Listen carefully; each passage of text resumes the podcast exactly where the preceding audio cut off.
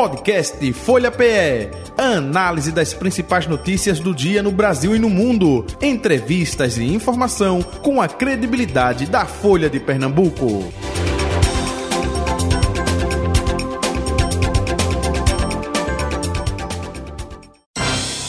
Folha Política. Deputado Federal Augusto Coutinho, republicanos, com a gente a partir de agora inclusive com vários assuntos, dentre eles um balanço né, desta eh, temporada 2023 e perspectivas para 2024 no Parlamento Brasileiro. Deputado Augusto Coutinho, muito bom dia, prazer tê-lo aqui. Seja bem-vindo ao Folha Política. Tudo bom com o senhor? Bom dia, Jota. Bom dia a todos os ouvintes da Rádio Folha. É sempre um prazer muito grande para mim poder conversar um pouco com vocês, com os nossos ouvintes e estou aqui à sua disposição, já fazendo, como você disse, para a gente possa fazer aí, como queira, uma avaliação do ano é, de 2023. Perfeito. É, agradeço já a atenção de sempre, viu, deputado? Deputado, até aproveitando, vamos falar de ontem, um dia muito movimentado aí em Brasília, com relação ao novo Procurador-Geral da República, o Paulo Gonet, que tomou posse e, claro, é, é, não era é, muito conhecido da imprensa, é uma pessoa discreta, enfim, e parece que vai ser a tônica, não é? vai ser justamente o que irá acontecer é, dele à frente da PGR. Uma pessoa com é, discreta, como manda o figurino, não é? É assim que deve agir juízes e também, claro, pessoas ligadas como a PGR. É isso que o senhor, é, pelo menos até agora, é, pôde ver do Paulo Gonet? É, Jota, esse é o perfil dele. O perfil exatamente de, é, de, um, de um, um, Esse perfil que você traçou, eu acho que você está corretíssimo é, na sua avaliação. Eu acho que cabe ao procurador-geral não é, não é estar tá fazendo é, é, mídia nem está aparecendo. Cabe a ele ser discreto e eficaz né, no, no interesse da, da lei do, do, nosso país. E eu acho que Gonet, pelo seu histórico, é um bom profissional. Acho que foi uma boa escolha do presidente Lula, ratificado pelo Senado Federal. E, enfim, vamos aguardar é, para que a gente tenha, e espero eu, um bom procurador-geral da República. Agora, no tocante ao Flávio Dino, que só em fevereiro que toma posse eh, de forma oficial né, no STF, é um perfil um pouco diferente, né, deputado Augusto Coutinho?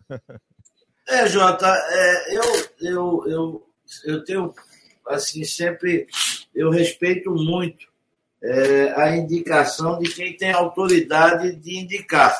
Né? Eu me lembro quando deputado estadual, é, que as indicações que o, o governador do estado fazia para o Tribunal de Contas, eu sempre respeitei, sendo governador aliado ou não. Eu acho que é uma prerrogativa que o governador, o presidente da República, é, investido do cargo, ele tem, ele está legitimado pelo povo para fazê-lo e a gente tem de respeitar. Acho que é, o histórico de Flávio Dino de conhecimento jurídico é muito bom. Ele, de fato, é, é, é um, um, profissional diferenciado, é um, conhecedor do direito diferenciado. Acho que apenas um pouco ativista político, não é? E que tenho certeza que, como é competente, ele vai, é, ele vai reavaliar é, essa, esse seu posicionamento. E até então ele era ministro de Estado, governador, mas agora não é ministro do Supremo Tribunal Federal. Mas acho que ele está qualificado, é preparado, é sério, é um homem de bem. Então, eu acho que é um bom nome para ser ministro do Supremo Tribunal Federal. Perfeito. E aí, até no dia, ele fez uma analogia com relação ao futebol, fez várias, né? Mas no dia da sabatina, ele fez com, a, com o futebol, que disse: olha, é, o cara que é goleiro não tem a mesma função de um atacante, né? Está em campo, mas cada um fazendo a sua parte. É, o Flávio Dino é, no Ministério é uma coisa, o Flávio Dino no STF é outra. Vamos aguardar justamente no dia a dia, na prática, realmente se ele vai conseguir fazer essa diferenciação e, claro, é, é, é, agir como um ministro agora do STF. É isso que a gente espera, né, deputado? É sim, Jota, eu acho que será. Eu tenho, eu, eu, eu acho que ele, por ser tão preparado, sério e competente, eu acho que ele vai, e, e assim eu espero que tome essa postura como ministro do Supremo Tribunal Federal. Deputado Augusto Coutinho, vários assuntos, como sempre, aqui nas nossas entrevistas. E a gente, é, semana passada, na última sexta-feira, teve uma, um fato histórico, né? A aprovação da reforma tributária. Reforma tributária que, ao longo dos anos aí, vinha se falando. É, eu me lembro que aqui mesmo na Rádio Folha, é, muitos deputados na época, pessoas ligadas à política, é, técnicos diziam: olha, é a mãe de todas as reformas, porque o país não pode avançar com a situação tributária é, que existe. É, pode não ser a melhor reforma tributária, mas acredito que foi a mais é, bem dentro do contexto, a possível dentro desse contexto. Né?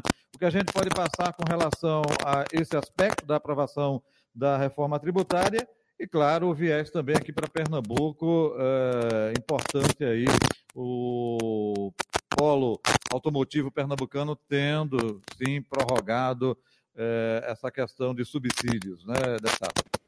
Jota, na verdade, é, primeiro falando da reforma como um todo.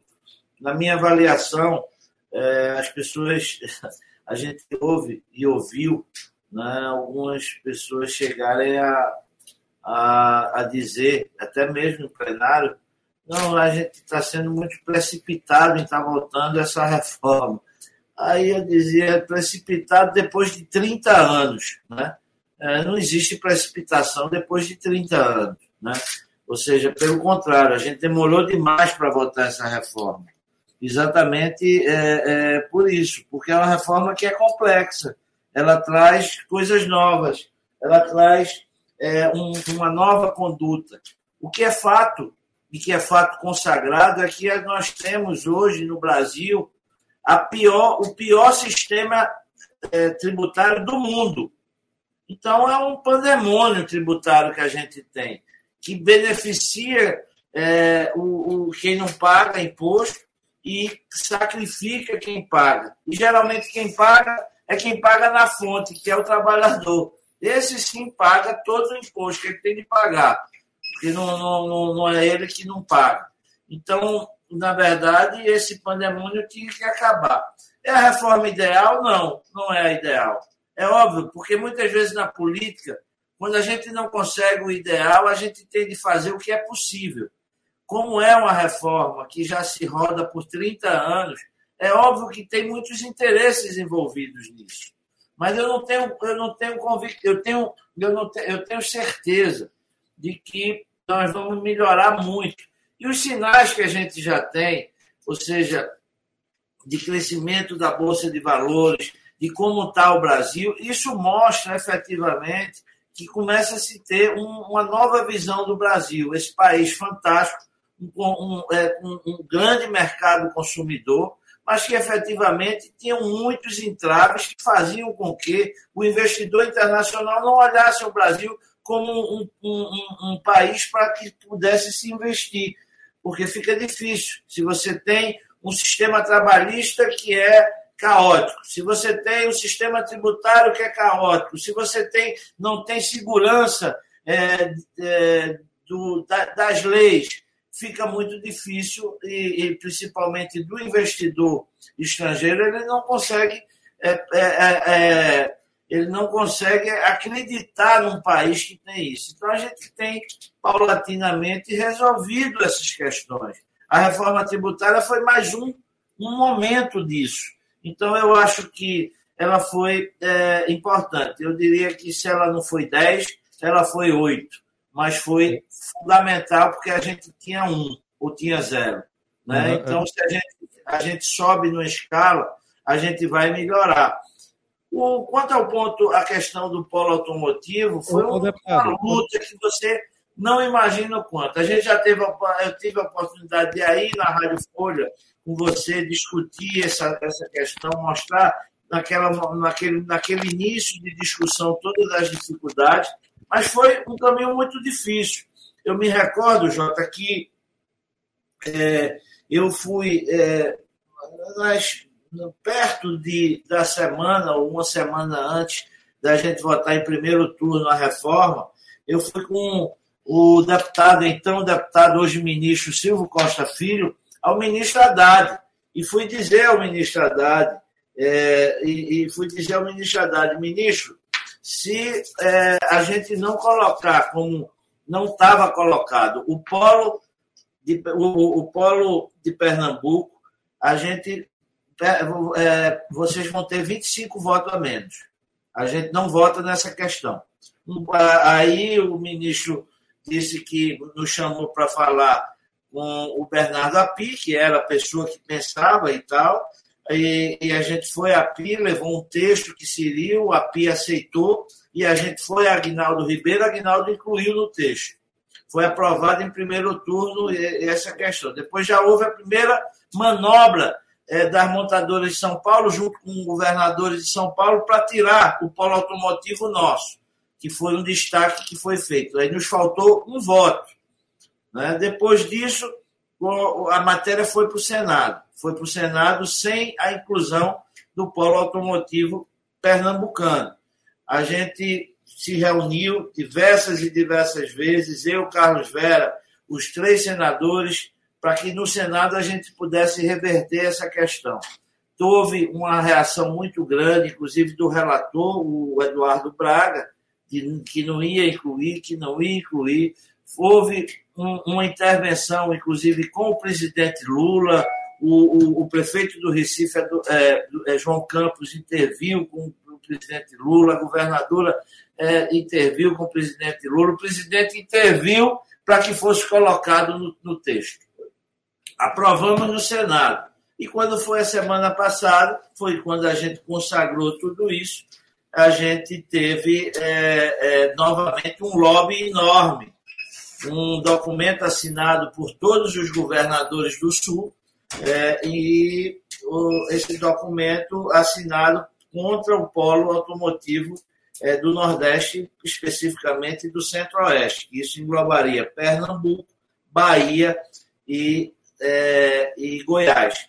E o que é que acontece? Então, para você ter uma ideia, esse, esse, esse paspalhão desse governador de Minas Gerais esse Zé, que disse que não gosta do Nordeste, tinha assumido o compromisso com a gente de que ele ia é, é, trabalhar com a bancada de, de Minas Gerais para que votasse com o polo automotivo. O que, que, que, que, que, que ele fez? Ele assinou o documento contra o polo automotivo e é, com o, o, os governadores do, do, do Sudeste. Esquece esse bestalhão que Minas Gerais tem uma grande parte do Nordeste. Né? Então, o que, é, o, o, a, a, gente se deparou com um lobby muito grande quanto a isso. Aí é, é importante a gente chegar e chamar a atenção de houve uma união integral de todos os parlamentares e forças políticas pernambucanas, independente de partido político, independente de coloração partidária, independente de, de ser governo ou oposição a gente teve o apoio da governadora Raquel, Raquel Lira, atenta, dia, hora após hora, durante todo esse momento, do prefeito João Campos, do prefeito do Recife, João Campos, que também foi um guerreiro nessa questão, todas as lideranças políticas, é, os nossos senadores, os nossos deputados federais, enfim. Então, isso é um, é um momento em que a gente se orgulha de dizer que Pernambuco se uniu é, de, de, de, todas as formas para que a gente conseguisse vencer esse lobby que foi muito grande é, do sul do país para que a gente pudesse é, não ter a nossa montadora. Vamos só para os ouvintes é, pensar, ora, e por que esse lobby? E por que eles são contra é, o, o, o, o polo do Nordeste? É porque eles querem que a riqueza fique no sul. Eles querem, quando a gente podia imaginar que uma empresa feito a Jeep ou qualquer outra, ela viria se instalar em Pernambuco, uma fábrica que hoje é uma das melhores do mundo, se não tivesse incentivo. Eles têm um programa de investimento até 2032 de 5 bilhões. Eles geram hoje 17 mil empregos na região. Então, é, porque o, o, ele já, já tem esse incentivo até 2025. A reforma tributária fazia e vai fazer com que todos os benefícios do Brasil eles acabem em 2032. Então, por que o de Pernambuco acabaria em 25 e o dos outros não acabaria em 25? Acabaria só em 32. Isso não era justo com Pernambuco, não era justo com o Nordeste. Eles ainda quiseram fazer um artifício que foi tirar, porque como estávamos juntos, Pernambuco, Bahia e Goiás, eles fizeram um artifício de tirar o carro é, elétrico. Quem fabrica carro elétrico é a BID, que assumiu a fábrica da Ford em, é, em, na Bahia. Então, à medida que ele tirava isso, ele deixava a gente fraco, porque a Bahia é uma bancada grande. Mas aí a gente conseguiu fazer com que os baianos seguissem conosco, que a gente fizesse essa votação e ganhamos de uma forma é, é, bem folgada, o que nos deixou feliz e que foi uma justiça é, dentro da reforma tributária. Jota. Perfeito. Deputado Augusto Coutinho, até aproveitando, é, é, o senhor tocou aí nesse assunto, né, com relação a, ao polo aqui automotivo de Pernambuco, mas ainda dentro do contexto da reforma tributária como um todo, está lhe surpreendendo uh, as ações, é, a conduta do ministro Fernando Haddad? É, deixa eu até completar a minha pergunta, porque dentro do próprio PT, Partido dos Trabalhadores, é, tem gente que não gosta muito né, das ideias dele. É surpresa para o senhor é, é, esse comportamento de boa relação com o Congresso brasileiro, seja a Câmara dos Deputados, seja com o Senado Federal, é, com o mercado também. É, que avaliação o senhor faz justamente do ministro Fernando Haddad, hein, deputado Augusto Coutinho?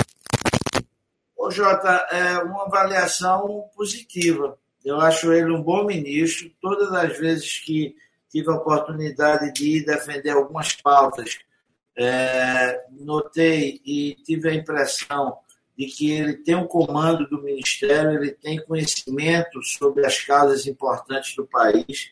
Eu acho que ele tem estruturado bem a, a economia, não é fácil, é difícil.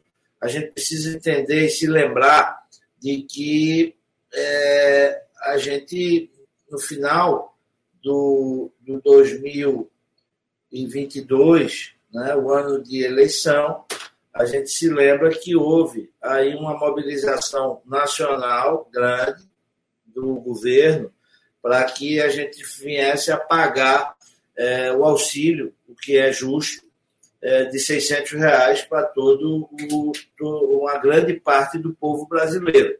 Houve um projeto de lei na, na Câmara dos Deputados, esse projeto foi votado com o apoio de todos os partidos, inclusive da oposição, leia-se, o partido que tinha o candidato que, que disputaria a eleição com o presidente da República, que era o PT, todos votaram a favor.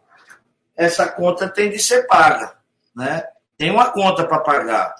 Quando você paga, e eu acho que para as pessoas que precisam é justo que se pague, mas precisa se saber que depois essa conta paga, ela vem.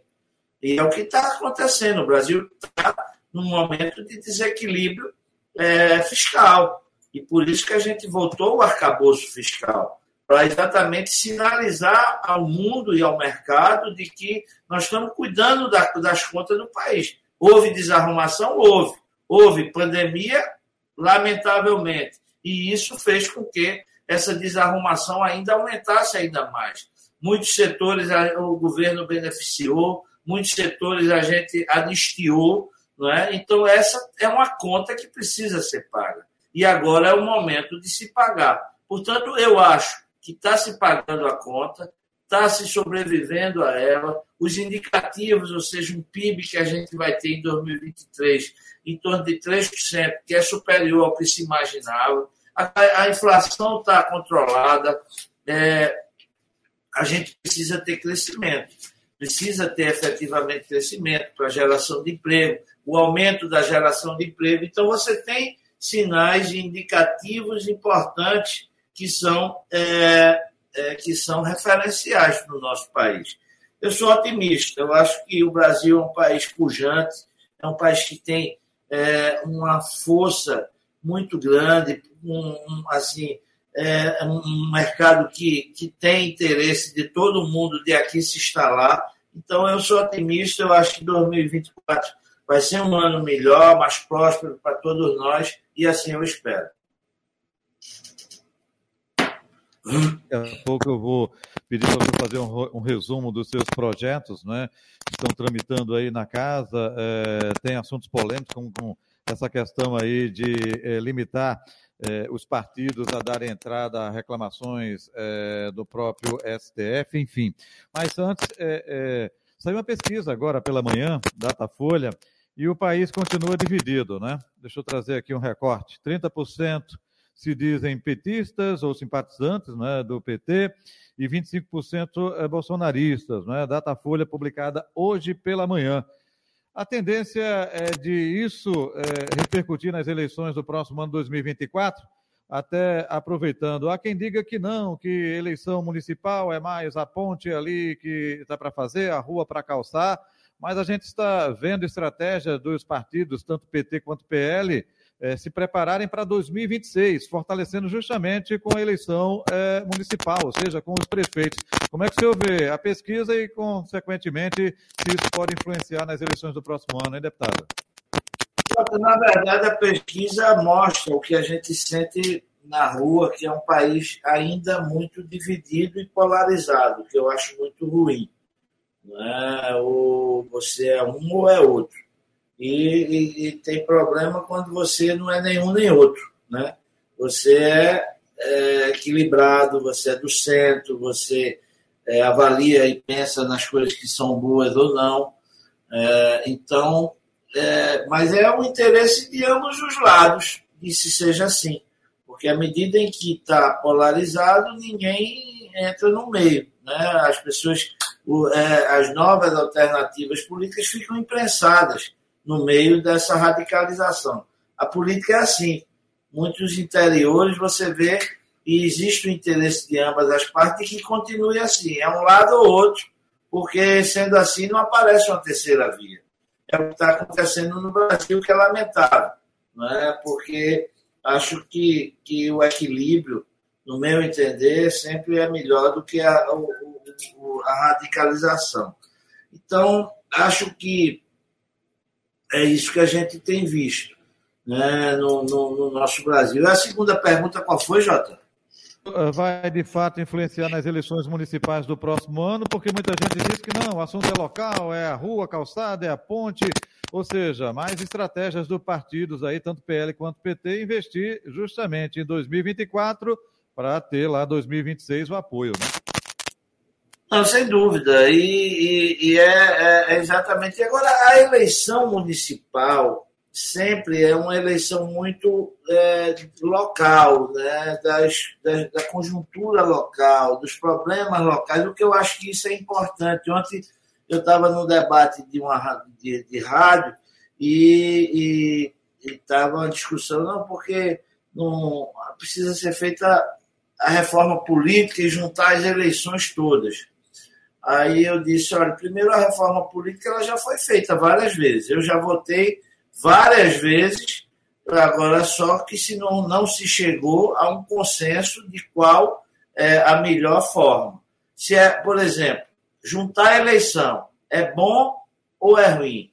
Eu, pessoalmente, acho bom, mas tem muitas pessoas que acham que não é, não é correto. E tem sentido porque você não pode é, verticalizar uma eleição nacional e é, é, junto com a, uma eleição municipal. Por quê? O assunto local ficará a, a, a segundo ou terceiro plano. O plano vai ser o plano nacional. E é preciso, muitas vezes, você separar as coisas. A questão local tem de ser discutida no local, tem de ser discutida com o município.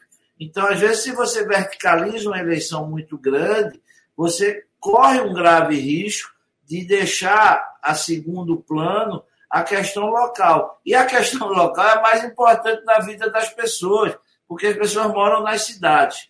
Então, é, o que eu quero dizer é que sempre essa questão local ela é relevante no ano de eleição por ser separado. Então, é, naturalmente o PT e o PL, tá, mas você tem também outros partidos que também vão entram nessa cena, ou seja, essa polarização nacional, ela não reverbera para o municipal, de forma que é, vamos ter muita, muita luta e muita discussão no próximo ano. Augusto Coutinho, ontem o senador Jacques Wagner, lá da Bahia, não é, do Partido dos Trabalhadores, diga-se passagem, líder do governo no Senado, é, falou de que vai ficando impossível governar com relação às é, emendas não é, é impositivas. É, a gente está vivenciando um parlamentarismo disfarçado no Brasil ou não? Ô, Jota, é, eu eu concordo, em parte, com o, o, o senador. Eu acho que é, a gente está vivenciando hoje, existe uma concentração muito grande de poder, é, principalmente na mão do presidente da Câmara e do presidente do Senado. É uma verdade isso, né? É, à medida em que hoje as emendas são impositivas, é, é bom, é, é muito bom as emendas serem positivas, porque você é, você é um representante do povo para levar as ações para as cidades que você representa, né? o, o estado que você representa.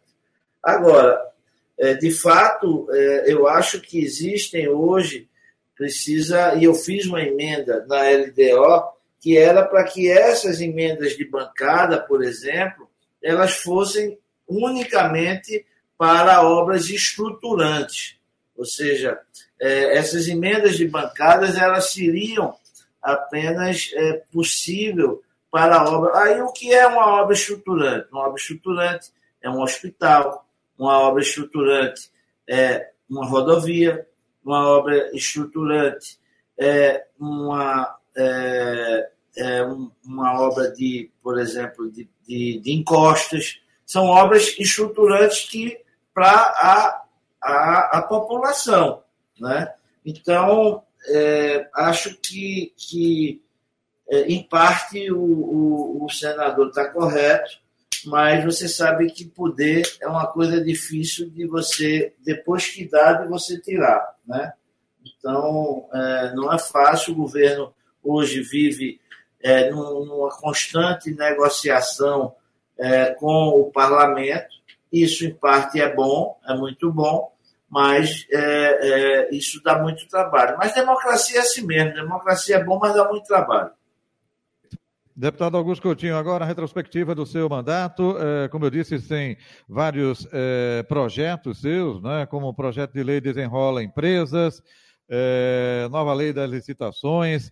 Tem um assunto polêmico aí que chama atenção, que é reduzir o número de ações protocoladas pelos partidos no STF o que a gente pode é, falar com relação a esses projetos seus aí na Câmara dos Deputados, hein? É, Jota, na verdade, é, a lei de licitações a gente está aguardando aí mais uma vez de que ela, ela não tenha nenhuma novidade e ela comece a funcionar no dia 1 de janeiro, né? É o que está previsto, porque existe sempre reação ao que é novo, existe sempre reação é, e aí, é, muitas vezes, é, é uma pressão dos próprios prefeitos que dizem que não estão preparados, mas é importante que se diga que essa é, quando a gente aprovou a lei, a gente deu dois anos para que ele se preparasse. Né? Depois disso, era para ter entrado em vigor no dia 1 de abril, foi, foi feito até o dia 30 de, de, de 31 de dezembro desse ano. Estou aguardando, acho que li em algum lugar aí que Arthur Lira iria fazer uma, votar um projeto de lei para mudar para março novamente, mas eu não sei, não tenho conhecimento. A questão da, da, dessas ADIs é, é, outro, outro ponto. Onde a gente senta e conversa, hoje as pessoas dizem, ah, esse Supremo é um absurdo, mandem tudo, e também está certo em parte. Né? Eles têm interferido muito e precisa, a gente precisa reagir com força quanto a isso. Mas ocorre também que nós, às vezes, somos culpados por isso. Aí você diz, por quê? Nós somos culpados porque, Jota, para você ter uma ideia, só esse ano você teve em, 2023 é, mais de 70 vezes o Supremo foi, foi é, o Supremo foi acionado por partidos políticos através de, de uma ADI. O que é ADI? É a ação direta de inconstitucionalidade ou de descumprimento de preceito fundamental. Então, muitas vezes, quem pode fazer isso? Governador de Estado, é, partidos políticos, sindicatos, é, enfim. Então, entidades que são representativas, que podem ter o poder de fazer isso. Mas você tem que fazer, e está um limite disso. Tem partido político, leia-se pessoal ou, ou o novo, de direita e de esquerda, né, que quase que é, é, semanalmente está entrando com um ADI na, na, no Supremo Tribunal Federal. Quando a gente vê por que o Supremo está tá tratando da questão é, da maconha, o Supremo está tratando porque ele foi instigado através de um ADI para tratar da questão da maconha. Então, o que ocorre é que muitas vezes nós mesmos é, pedimos para que o Supremo ele legisle. Às vezes, um partido político, quando não concorda com a decisão do Congresso, entra com a ADI para questionar no Supremo Tribunal Federal. A gente não se lembra, e eu me lembro, mas o ouvinte, talvez os mais, mais é, vividos devem lembrar que é, houve uma lei, há pelo menos uns 20 ou 30, 25 anos atrás, que era a lei da, é, da diminuição do número de partidos. Né? O que a gente vive hoje, que é, é a cláusula de barreira. Existia isso quando ela ia começar a atuar por uma ação do PSOL, o Supremo pensou diferente e disse que não poderia ter a cláusula de barreira. Resultado, 20 anos depois, a gente viveu um pandemônio partidário.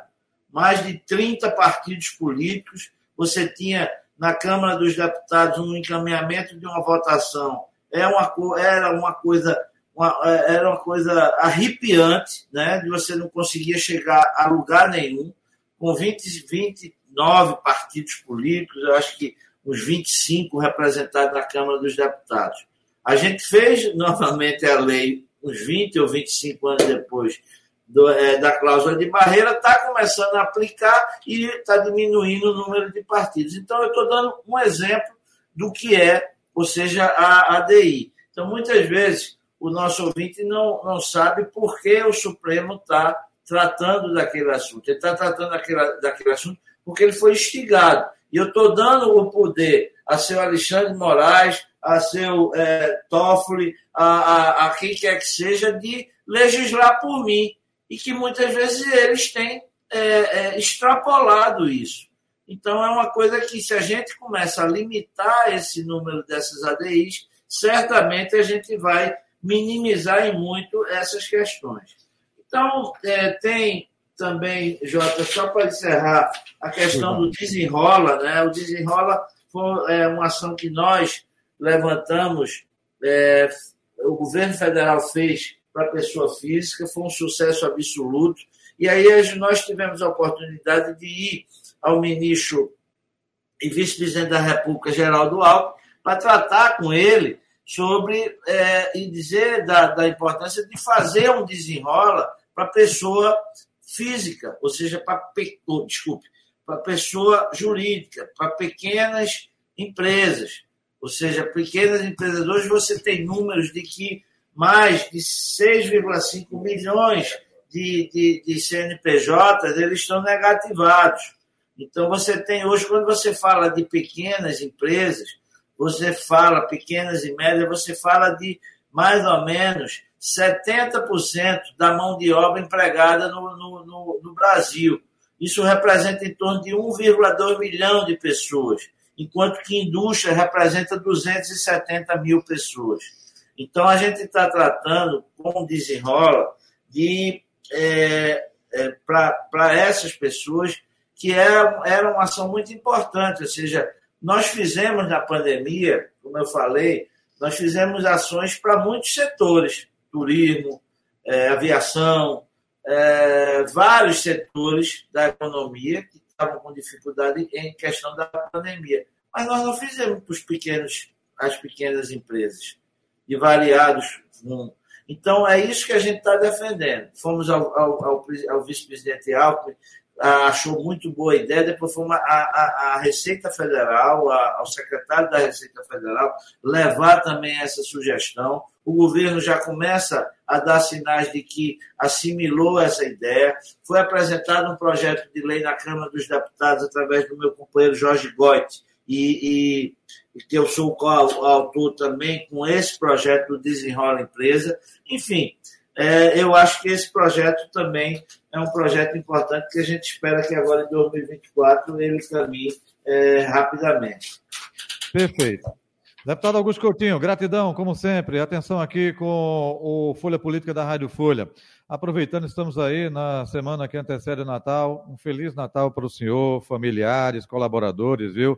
E um 2024 com muita saúde, é isso que a gente espera. Um abraço, tudo de bom, deputado. Obrigado pela oportunidade, obrigado por todos vocês que fazem o grupo Folha de Pernambuco, é um grupo que eu admiro muito, sob a coordenação desse grande pernambucano, Eduardo Monteiro, e que, na verdade, a, é, a gente fica muito feliz de poder e ter a oportunidade de sempre conversar com vocês aí. Eu espero que 2024 seja um ano, um ano melhor do que foi 2023, que a gente consiga equilibrar o país, gerar emprego, minimizar a pobreza e que a gente consiga fazer é, um Brasil melhor. E que também o meu Santinha volte ao cenário com sucesso e com é, vitórias. Isso, para os três, para os três, para o esporte, para o Náutico, para o Santa, estamos precisando. Não, isso eu vou dizer que já vou torcer pelo meu Santinha mesmo. um abraço, Jota. Um abraço, tudo de bom. Aí o deputado Augusto Coutinho, deputado federal do Republicanos, nosso convidado de hoje do Folha Política, que fica por aqui. Amanhã de volta nesse mesmo horário. Folha Política. Podcast Folha PE. Análise das principais notícias do dia no Brasil e no mundo. Entrevistas e informação com a credibilidade da Folha de Pernambuco.